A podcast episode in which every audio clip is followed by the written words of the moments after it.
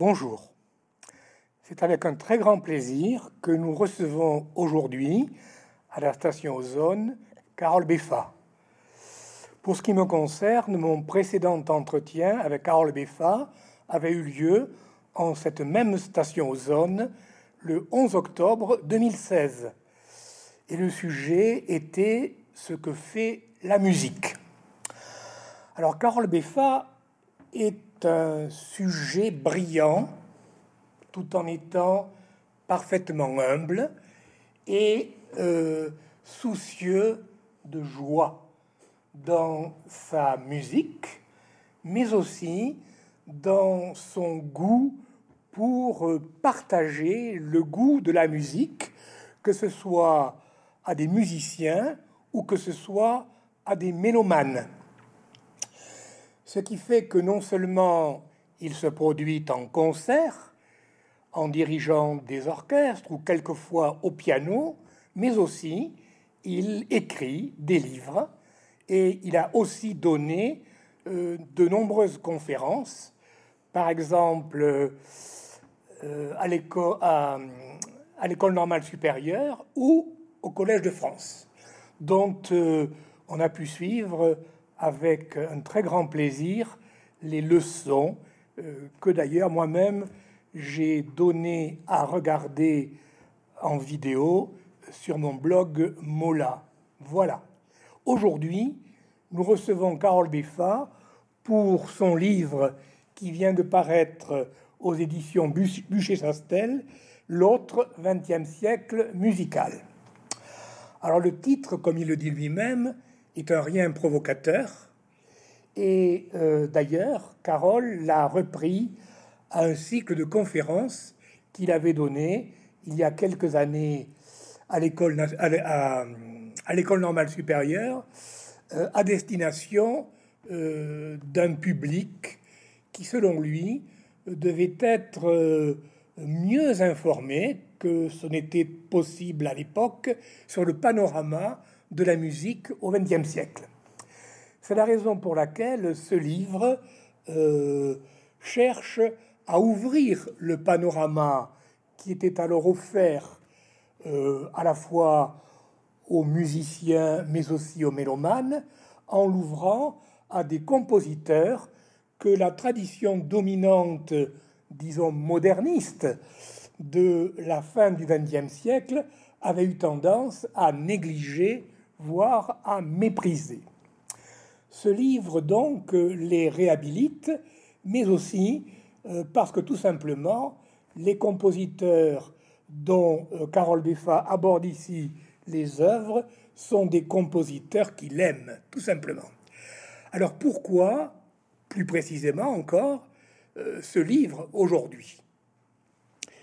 Vous l'avez dit, effectivement, lorsque maître de conférence à l'école normale supérieure, dans les années 2006, 2007, 2008, je crois, je devais choisir euh, des thématiques de cours, j'ai pensé que ce serait une bonne chose de prendre un peu le contre-pied de ce qui avait été pendant très longtemps une euh, musicologie dominante et même assez hégémonique, en France en tout cas, qui avait tendance à considérer, par exemple, que euh, le XXe siècle musical se limitait pour sa première moitié à sept noms et sept noms seulement. donc ces sept noms sont sept grands compositeurs, même très grands compositeurs, mais qui, à mon avis, ne couvrent pas la totalité du, spectre musical, puisqu'il y a Debussy, euh, le grand révolutionnaire, euh, mais qui meurt en 1918. Il y a Stravinsky, mais certainement pas le Stravinsky néoclassique, euh, jugé moins intéressant, beaucoup moins intéressant. Vous avez Bartok, mais certainement pas le Bartok le plus populaire, celui qui s'inspire le plus du folklore de son temps, mais davantage un Bartok plus hermétique, plus ascétique en tout cas. Les trois Viennois, donc Schoenberg et ses deux disciples, Berg et Webern, et puis euh, Varese, si je ne m'abuse, ça fait sept. Et par exemple, Ravel, euh, Prokofiev, d'autres encore, étaient négligés, voire méprisés.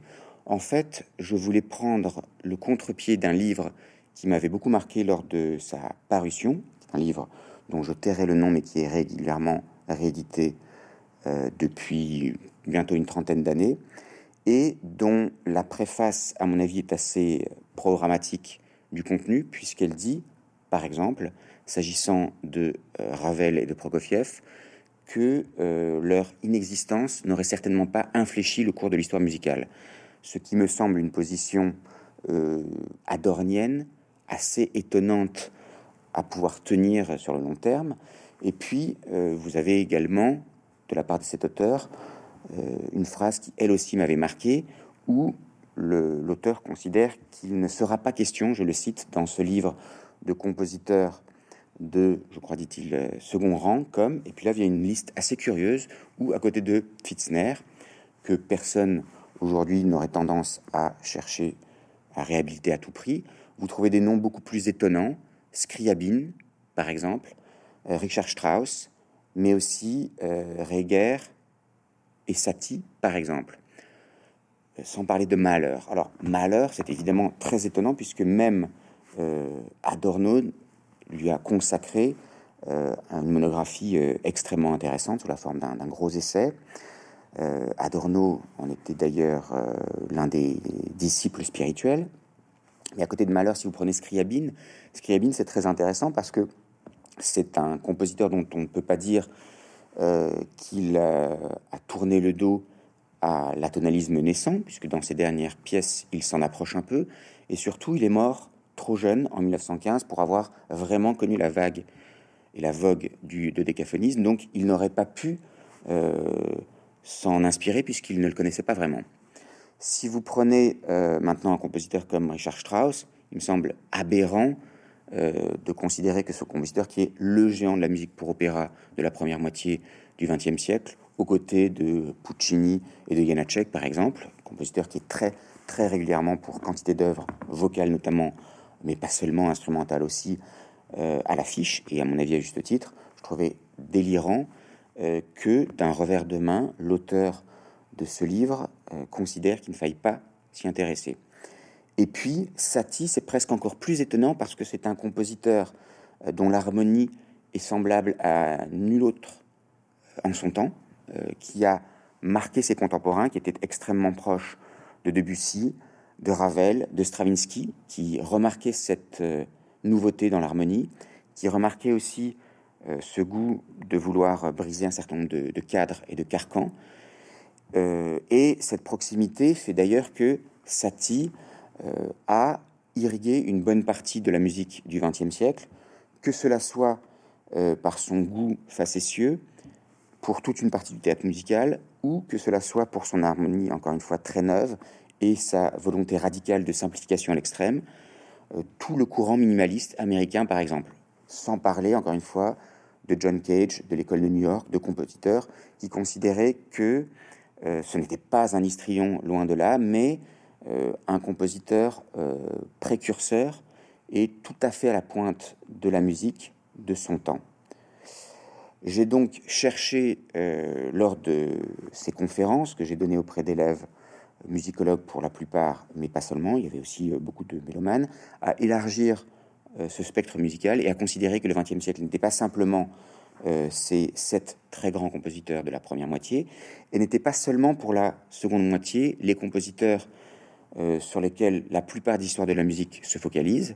Si vous prenez un musicographe et musicologue comme euh, Griffith, qui est un, modèle dans les livres qu'il a consacrés par exemple à, Bartok, dans les pages très pénétrantes qu'il a consacrées à Stravinsky, dans le livre excellent qu'il a consacré à, à Ligeti, un compositeur que je connais bien, eh bien Griffith, dans sa brève histoire de la musique, considère que à partir de 45, la musique ne vaut que pour une succession de révolutions musicales.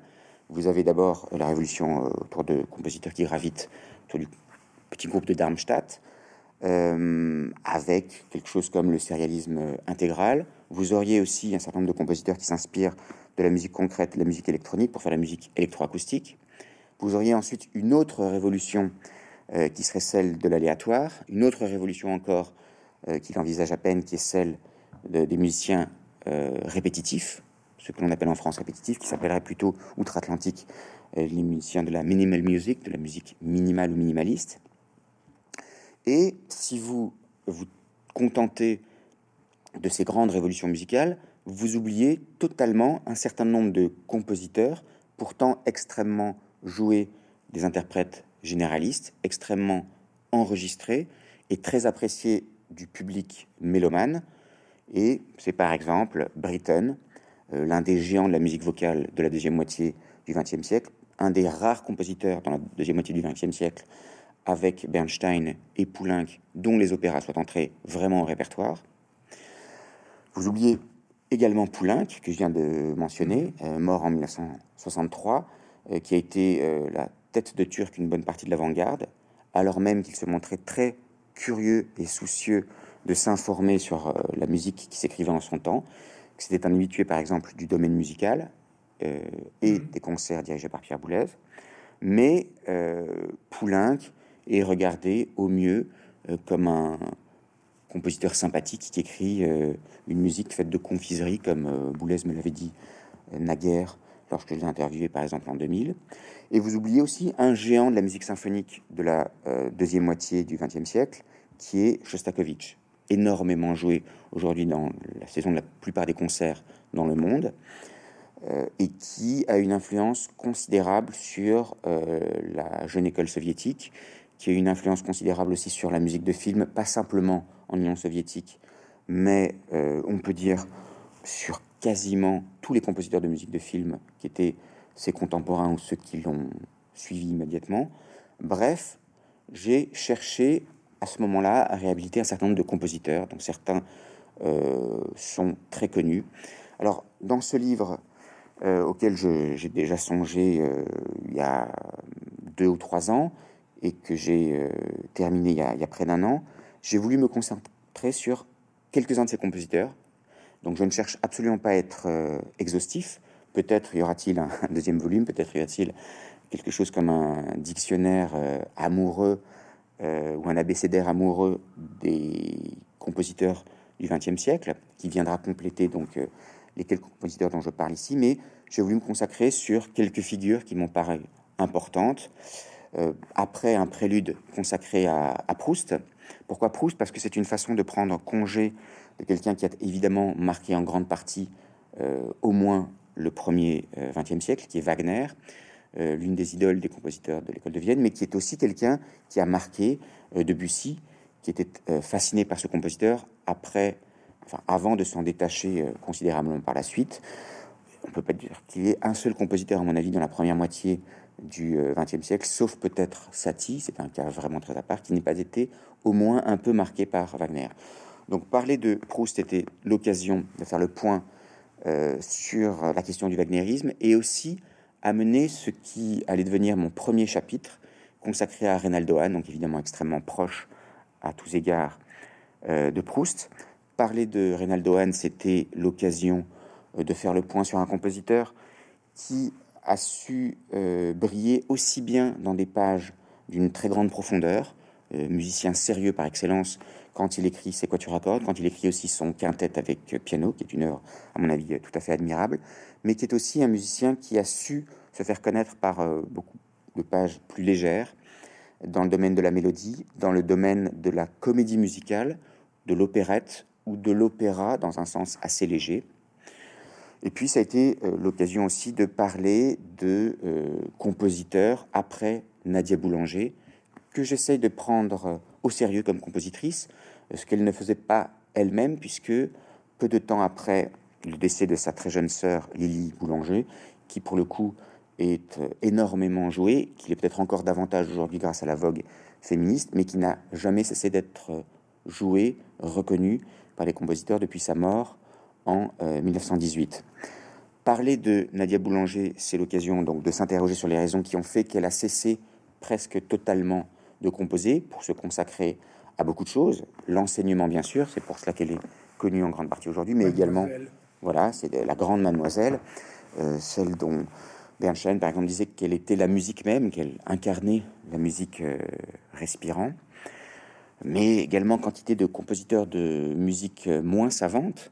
je me suis amusé à terminer ce florilège de compositeurs en parlant de quelqu'un qui n'est pas toujours pris au sérieux, qui est Vladimir Kosma, donc à l'occasion d'un postlude un peu plus personnel, où je donne les raisons pour lesquelles je me suis intéressé à sa musique, qui sont liées au fait que j'ai été enfant acteur entre 7 et 12 ans, et j'ai notamment joué dans le dernier film de Lino Ventura, La septième cible, dont la musique était signée précisément par Cosma.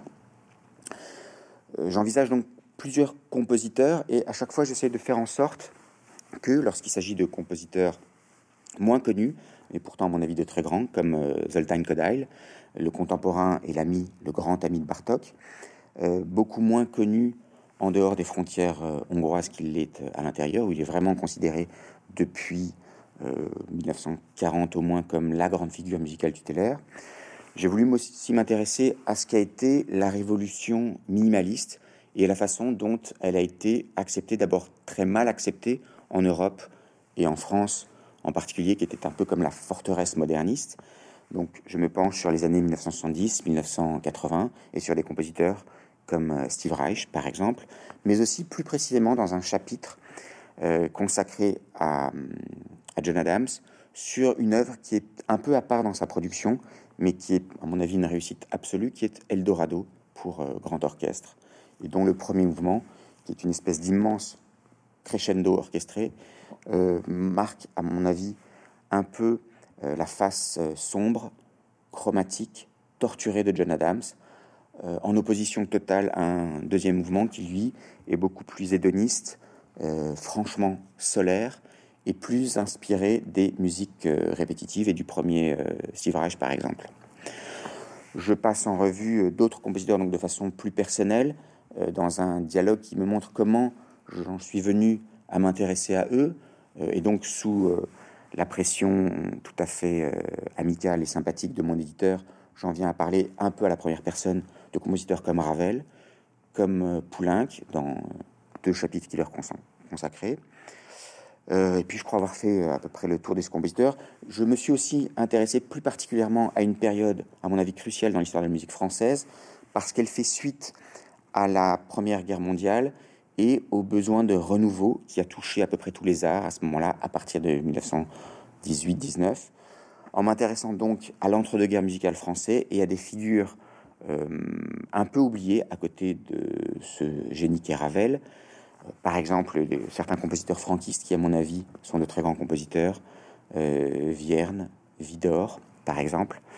il faut dire que 1937 qui marque la mort de Ravel, mais aussi celle de Pierné, celle de Roussel, et si je ne m'abuse, de, de, Vidor et de Vierne, est un peu euh, une date de deuil importante dans l'histoire de la musique française, comme l'était trois ans auparavant, 1934, pour la musique britannique.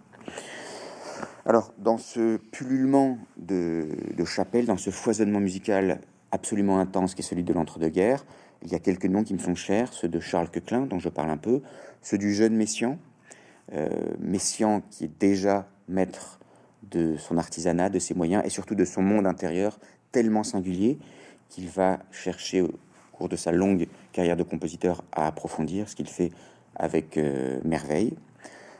Voilà, j'ai voulu donner le goût à certains lecteurs euh, mélomanes pour des compositeurs qui me sont chers, qui m'habitent depuis très longtemps et que j'ai eu l'occasion de visiter revisiter euh, devant mes élèves depuis euh, bientôt une vingtaine d'années.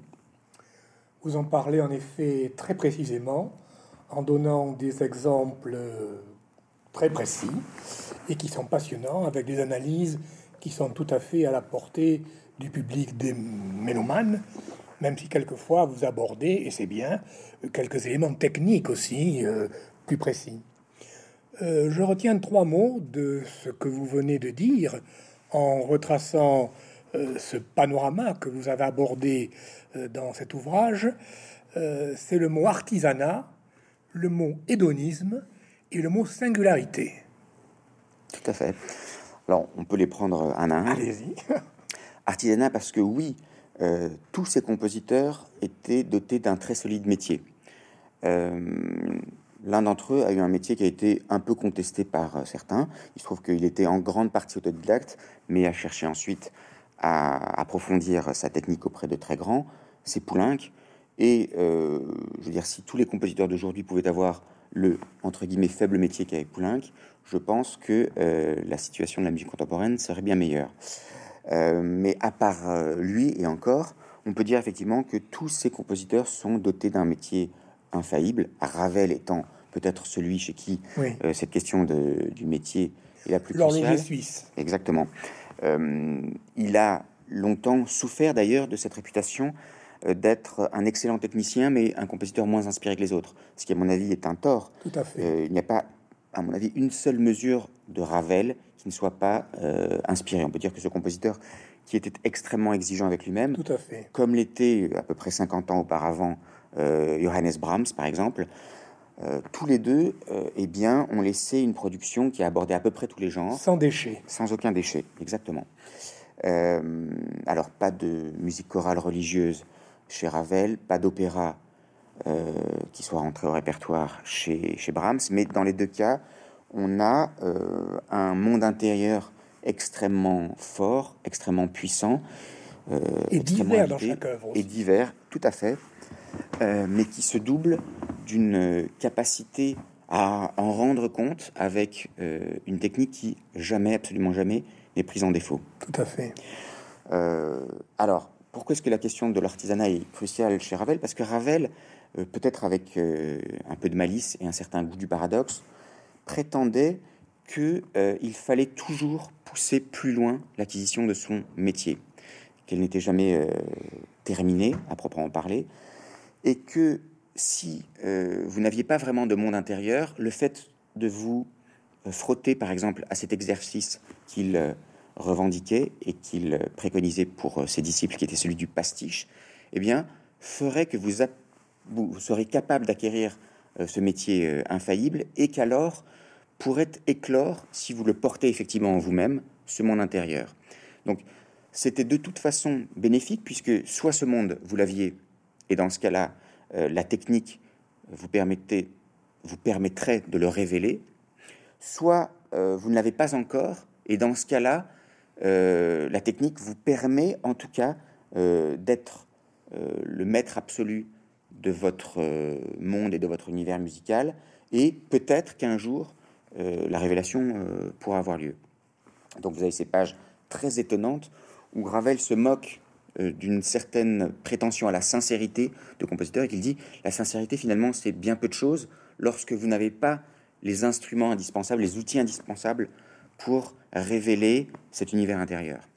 Donc voilà pour la question de l'artisanat, de la technique. Vous me parlez euh, aussi de la question de la singularité. Donc, elle est liée. Euh, tous ces compositeurs, effectivement, sont des compositeurs qui n'ont pas cherché à être euh, du côté de la nouveauté à tout prix. Et pourtant, il me semble, et je crois que le montre, même pour ceux d'entre eux pour lesquels c'est une qualité qui longtemps leur a été contestée, il me semble que chacun d'entre eux est porteur d'un univers intérieur fort. il y a une façon de voir euh, une certaine unité stylistique chez un compositeur aussi divers que Reynaldo Hahn. Et j'essaie de montrer de quoi cette diversité est faite. Euh, qu'il peut être étonnant, effectivement, d'avoir un compositeur qui reste, pour l'essentiel, fidèle à la tonalité fonctionnelle, qui était un grand admirateur de Camille Saint-Saëns, lequel Camille Saint-Saëns? Passait lui-même pour un compositeur, euh, on va dire, une espèce d'égaré classique dans un monde romantique et post-romantique. Alors on se dit, si Saint-Saëns lui-même est un égaré, qu'en est-il de euh, Reynaldo Hahn, euh, qui euh, n'est pas son contemporain, mais qui naît quelques 40-50 ans après lui En réalité, si, lui-même a aussi son monde intérieur. Et puis, à côté donc de cette question de, l'éclosion du, monde intérieur, il y a effectivement la question de savoir dans quelle mesure euh, la euh, nouveauté à tout prix est une euh, valeur Est-ce qu'elle n'est pas contestable?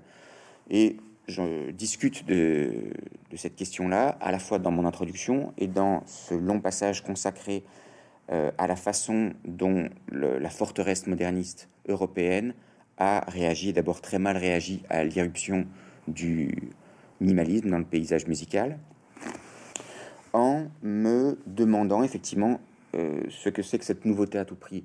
Est-ce qu'on ne peut pas dire, par exemple, que le minimalisme, euh, avec sa revendication à un sens de la pulsation qui soit extrêmement prégnant, avec euh, la résurgente parfois du thématisme dans sa musique, et avec euh, un certain goût pour l'hyperconsonance, est-ce que ce minimalisme n'est pas précisément plus neuf, plus paradoxalement avant-gardiste que ceux qui passaient pour l'avant-garde de leur temps, et c'est-à-dire ce que j'appelle parfois plaisamment, avec un brin d'ironie, la paléo-avant-garde, puisqu'il s'agit de, compositeurs euh, qui sont nés il y a à peu près 100 euh, ans et euh, qui ont cherché à percer dans les années 50, c'est-à-dire il y a maintenant 70 ans.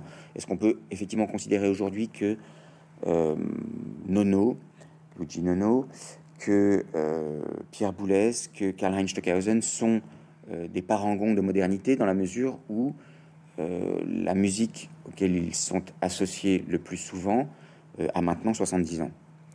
Et puis, parler de minimalisme nous amène à parler justement de, ce troisième terme dont vous parlez, la question de l'hédonisme. Pourquoi? Parce que les premières pages de Steve Reich, par exemple, les premières pages de John Adams, une partie de la musique de Phil Glass, dont je parle moins, eh bien, sont caractérisés par euh, des moteurs rythmiques euh, solaires surpuissants et par ce goût de l'hyperconsonance qui font que cette musique se ressent corporellement de façon extrêmement nette. Euh, c'est une musique qui se danse volontiers. Elle a d'ailleurs donné naissance à des collaborations tout à fait singulières entre certains compositeurs et des chorégraphes.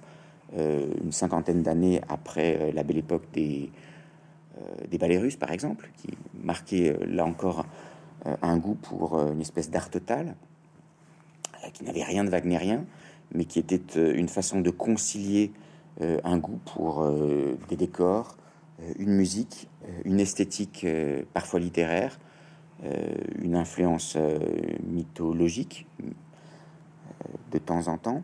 Bref, tout cela, ça forme un, monde qui a été retrouvé ensuite à partir des années 70-80 euh, par euh, la fusion des arts que réclamaient certains compositeurs et qui était lié encore une fois au fait que leur musique euh, incroyablement dynamique peut se ressentir corporellement. On a envie de danser quand on l'entend. C'est en tout cas mon cas. Je ressens très intérieurement et parfois avec quelques manifestations physiques plus extérieures euh, la musique de Steve Reich, dont je considère qu'il est aujourd'hui l'un de nos très très grands compositeurs. Donc musique hédoniste, euh, souvent très colorée, qui tranche, à mon avis, très clairement avec euh, une certaine grisaille qui caractérisait une bonne partie de la musique écrite par les compositeurs gravitant autour de Darmstadt.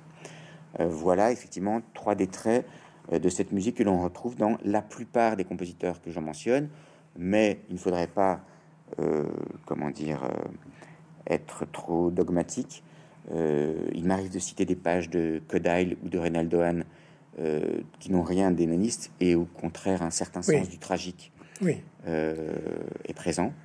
Il m'arrive de citer aussi des pages peut-être moins directement singulières, ou en tout cas dont la singularité n'est pas la première chose qui frappe, mais dont on se rend compte qu'en fait elles sont portées par un compositeur euh, dont le monde intérieur est tel euh, qu'il transparaît après quelques mesures d'écoute seulement.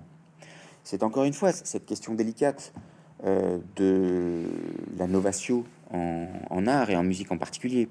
C'est-à-dire que je pense qu'un compositeur qui se réveillerait et se dirait un beau jour qu'est-ce qu'il faut que je fasse pour être absolument moderne serait à peu près certain de manquer son but et écrirait précisément une musique qui n'aurait euh, aucune originalité, aucune modernité. En revanche, un compositeur euh, armé d'un solide métier et dont le monde intérieur serait euh, absolument évident à, son esprit, eh bien, serait tout à fait capable, en l'explorant plus avant, de faire preuve d'un génie absolument original. Pour prolonger vos remarques sur l'hédonisme, je dirais que il ne s'agit pas d'une joie euh, superficielle. Qu'est-ce que c'est qu'une joie finalement qui serait superficielle? Ça n'a pas grande valeur. la vraie joie est sur un fond de tragique et même quelquefois de mélancolie, comme on le voit par exemple chez Mozart ou même chez Vivaldi, par exemple. Les mouvements lents de Vivaldi sont admirables et, Mozart, euh, bien entendu, lui aussi. Donc le mot hédonisme ne signifie pas quelque chose de superficiel, de, de bébête, euh, bien au contraire, là, là, une joie profonde. Oui, euh, c'est d'ailleurs une chose que l'on trouve dans à peu près toutes les œuvres de Ravel. Oui. pratiquement toujours chez lui, vous avez un moment, situé peut-être aux deux tiers, les amoureux fous de la numérologie pourraient dire à peu près dans une proportion qui est celle du nombre d'or dans l'œuvre. Le pro deux tiers, vous avez ce moment où euh, une touche de tragique se présente. C'est le cas par exemple dans la Toccata.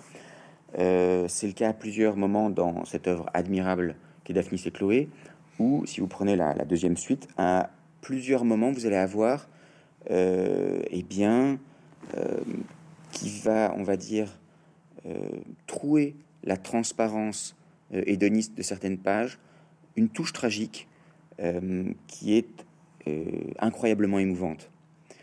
C'est une chose que l'on trouve, je pense, chez tous les plus grands.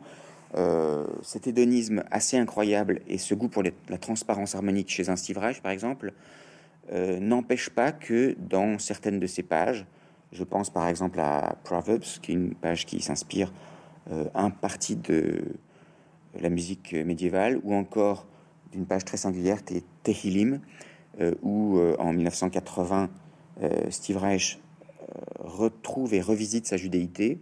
Je pense aussi à une page comme City Life au milieu des années 90, où les événements terroristes du début des années 90 lui inspirent une méditation assez tragique. Là, on peut dire que les couleurs de la joie se mêlent à celle du tragique. Et c'est ce qui, je pense, contribue à, en faire le prix. Oui, vous devez donc un deuxième volume euh, en commentant des œuvres de Steve Reich, par exemple, euh, et, d'autres compositeurs. Oui, tout cela est absolument passionnant.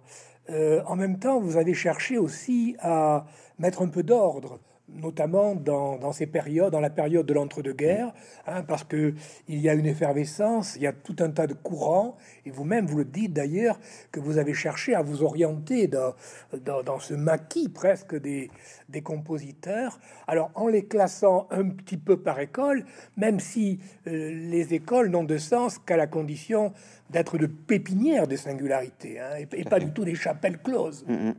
Euh, oui, j'essaie de remarquer aussi un certain nombre de, paradoxes dans, dans cette euh, entre-deux-guerres. Par exemple, euh, vous avez à ce moment-là deux mouvements qui, à tort ou à raison, hmm.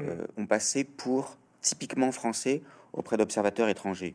Je veux dire d'une part le groupe des six, auquel on a parfois tendance à réduire, et c'est dommage, la vitalité de la musique française de cette époque.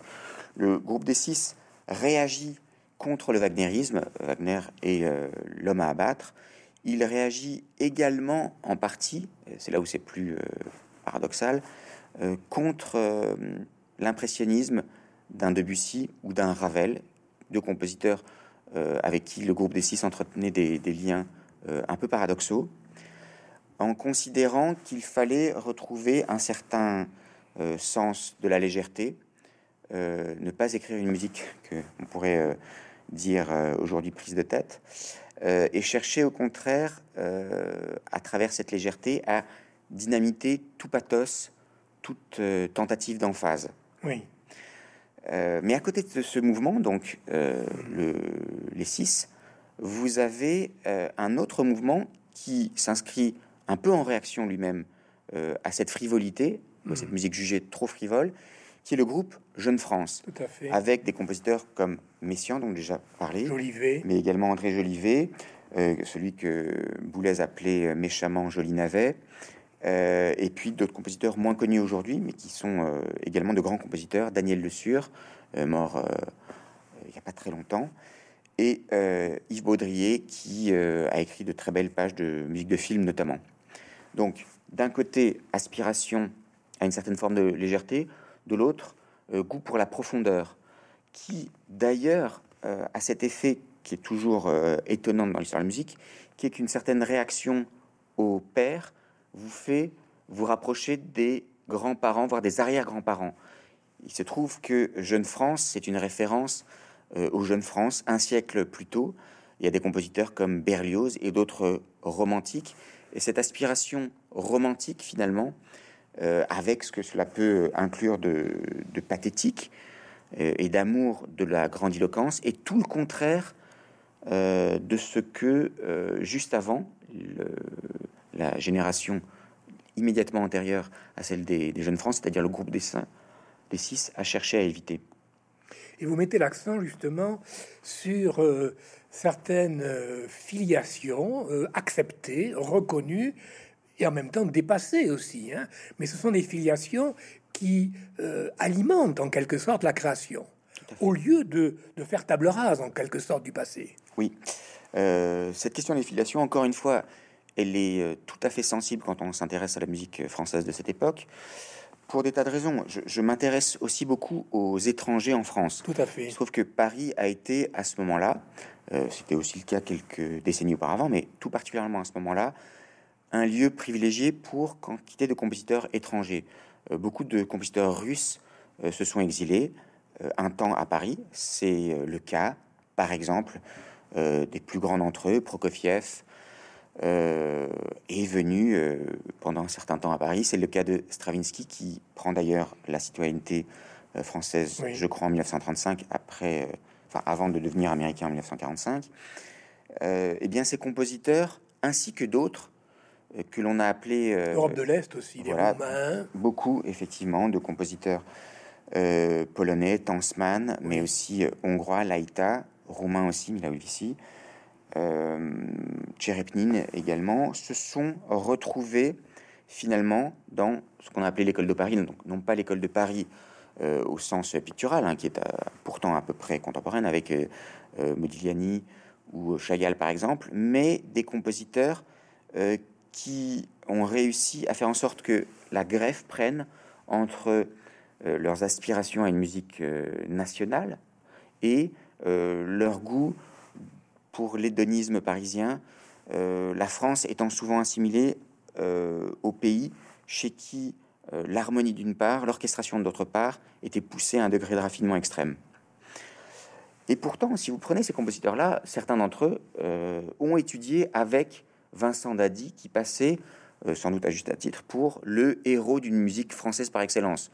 Donc, c'est là l'un des paradoxes aussi qui fait que, en même temps, vous avez euh, Nadia Boulanger, par exemple, euh, compositrice euh, française par excellence, mais qui a, grâce à ce qui deviendra le, conservatoire américain à Fontainebleau, où elle, a enseigné pendant très longtemps, a été, encore une fois, le, professeur de très grands génies, très différents d'ailleurs. Bernstein. Tout à fait, sans parler aussi de, de très grands interprètes qui se sont un peu illustrés dans la composition, mais qui étaient essentiellement euh, pour certains d'entre eux des euh, grands chefs d'orchestre, d'autres euh, des pianistes, et qui tous avaient été marqués, fortement marqués par l'enseignement de la grande mademoiselle, c'est-à-dire Nadia Boulanger. Avec aussi une grande curiosité et ouverture, qui sont vôtres d'ailleurs. Oui, j'aurais adoré pouvoir connaître Nadia Boulanger. Il se trouve, je le rappelle encore une fois dans ces pages un peu personnelles que je me permets parfois de consacrer à certains de ses compositeurs, il se trouve que euh, j'ai appris le, piano à l'âge de 5 ans avec euh, une professeure au conservatoire du 5e arrondissement à Paris, Marthe Nallet, qui elle-même était une euh, ancienne élève de Nadia Boulanger.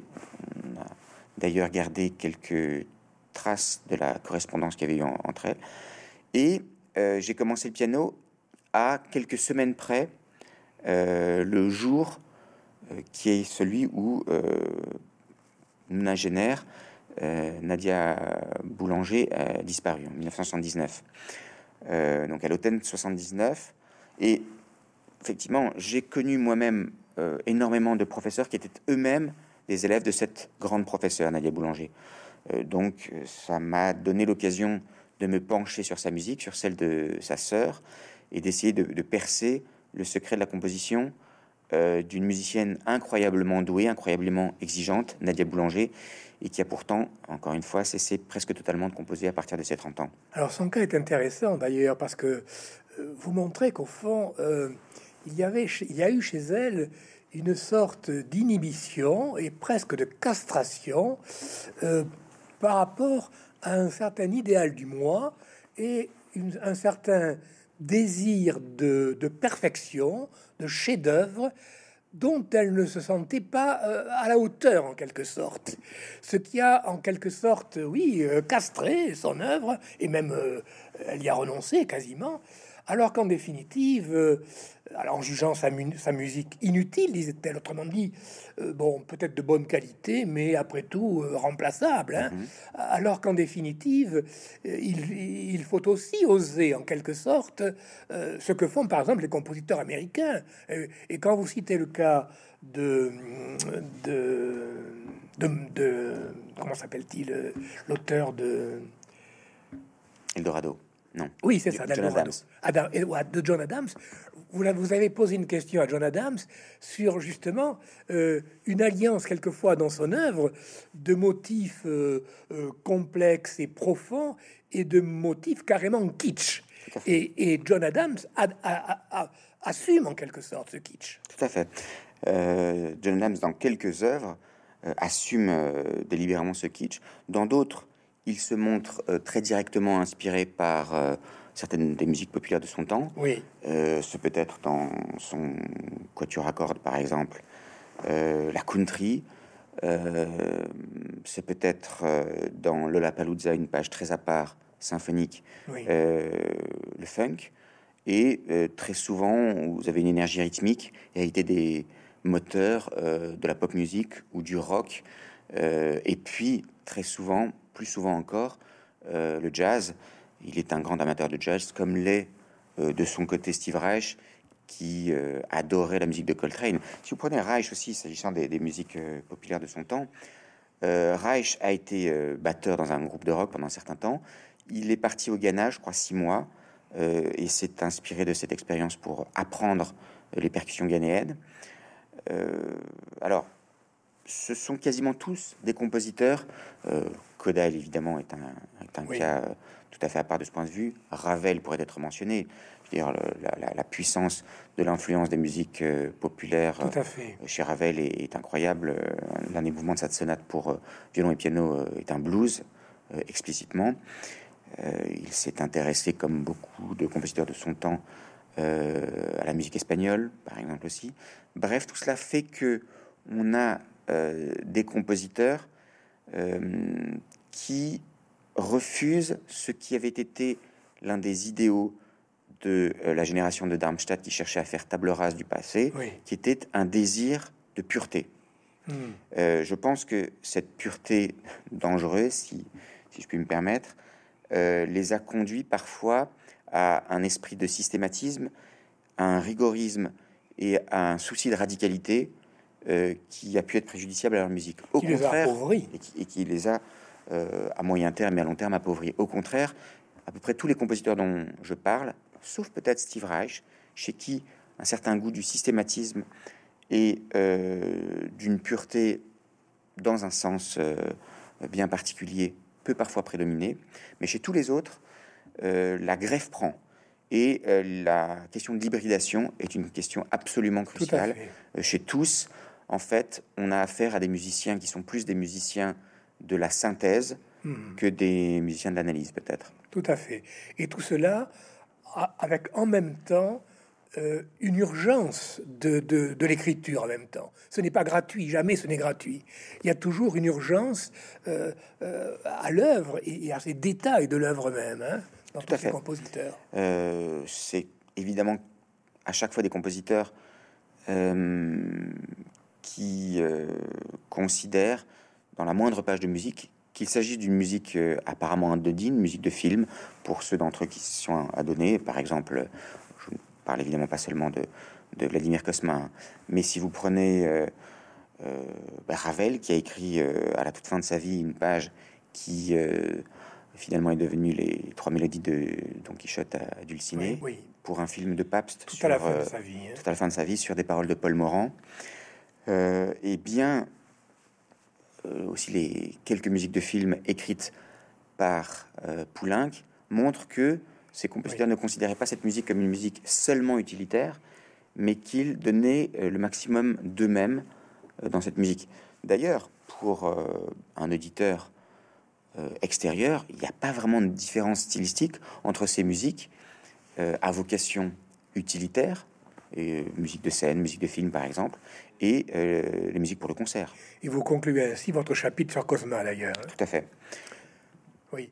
Et euh, alors, euh, je voulais aussi dire que euh, vous aimez beaucoup improviser vous-même et que vous aimez, vous avez beaucoup improvisé, notamment au piano, sur enfin, un accompagnement de films muets, par exemple. C'est une pratique que, que vous aimez avoir et qui apparente, enfin, et qui au fond joue aussi dans votre propre composition musicale. Tout à fait. je crois d'abord euh, mon goût pour, euh, pour le cinéma, enfin le fait que je me considère pratiquement comme autant cinéphile que mélomane, eh bien ce goût se trouve comblé. Euh, ensuite, pour cette activité qui est souvent assez solitaire, qui est celle de la composition, vous risquez à chaque fois d'être confronté à votre page blanche et à l'angoisse que cela peut procurer. Eh bien, c'est l'occasion de se frotter à d'autres créateurs, puisque le, cinéma est une activité éminemment collective. Mmh. Alors dans le cas du cinéma muet, c'est un peu différent.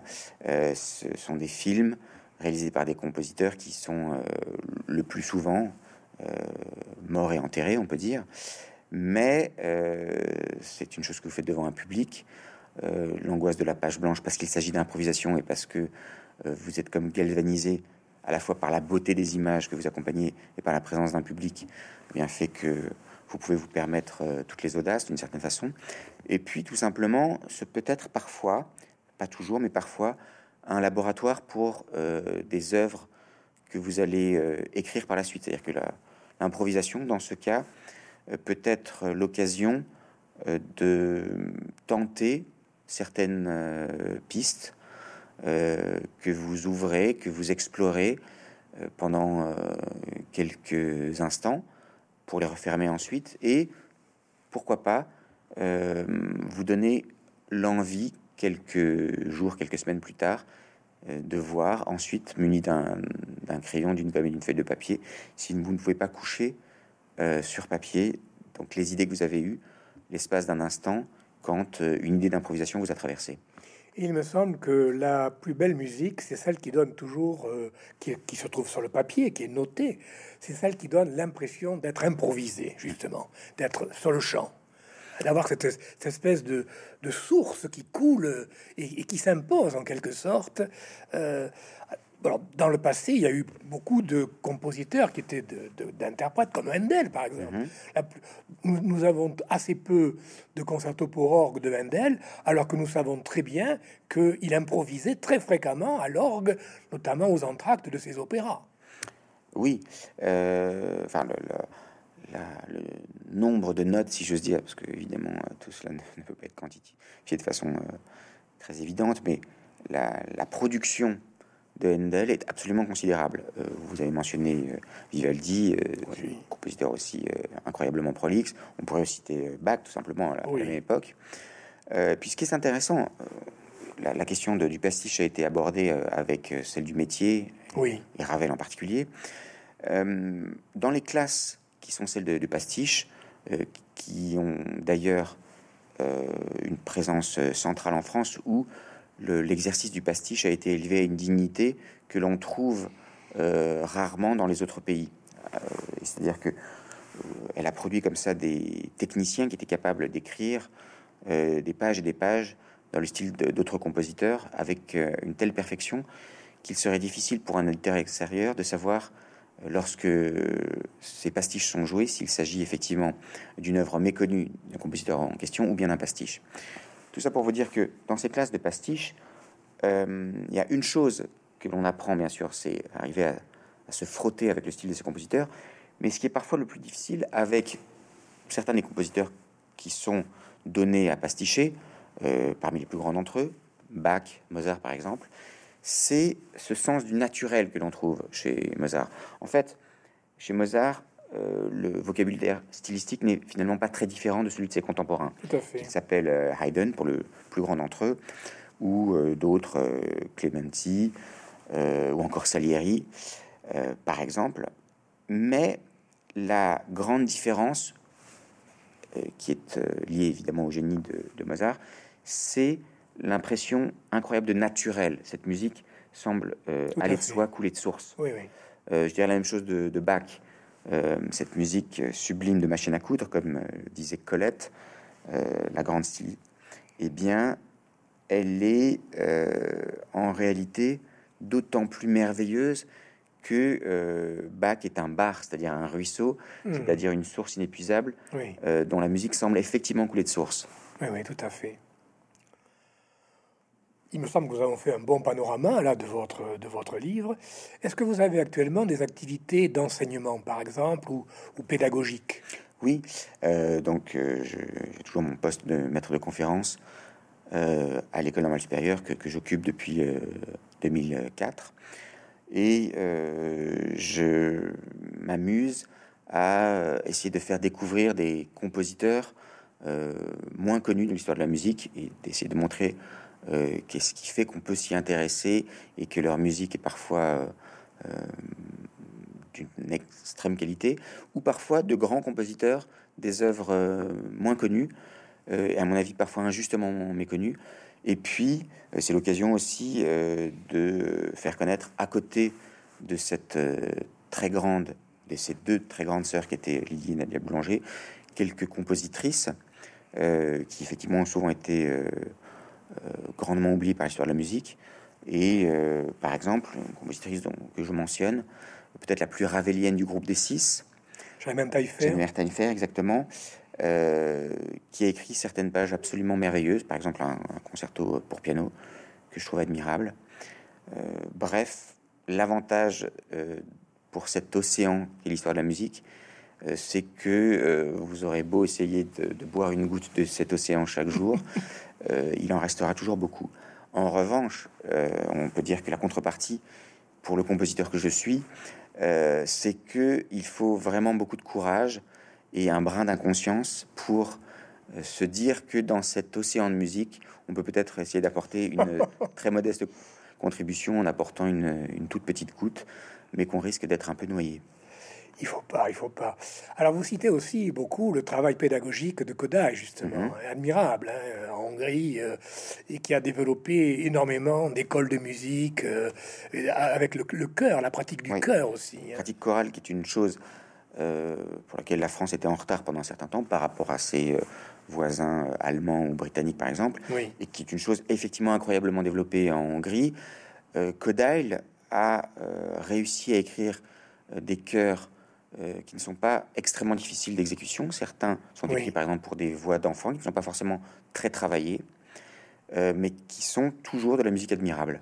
Vous citez notamment un chœur pour voix de femme qui s'appelle euh, chant, chant, chant, dans la montagne ou... Alors, la production chorale de, de est telle qu'on on trouve absolument de tout, et souvent l'inspiration de la nature était grande pour lui. Enfin, je recommande vraiment à nos lecteurs et auditeurs euh, à peu près toute la production chorale de, de Hein. Euh, je ne sais pas s'il est très diffusé en disque, par exemple. Alors, elle, commence à, l'être un peu euh, sur certaines plateformes. Vous pourrez trouver une partie de cette musique. heureusement, beaucoup d'interprètes, certains et beaucoup d'entre eux sont hongrois eux-mêmes, se sont efforcés de mieux faire connaître en dehors des frontières hongroises la musique de, cette grande figure tutélaire qui était Zoltan Kodaï.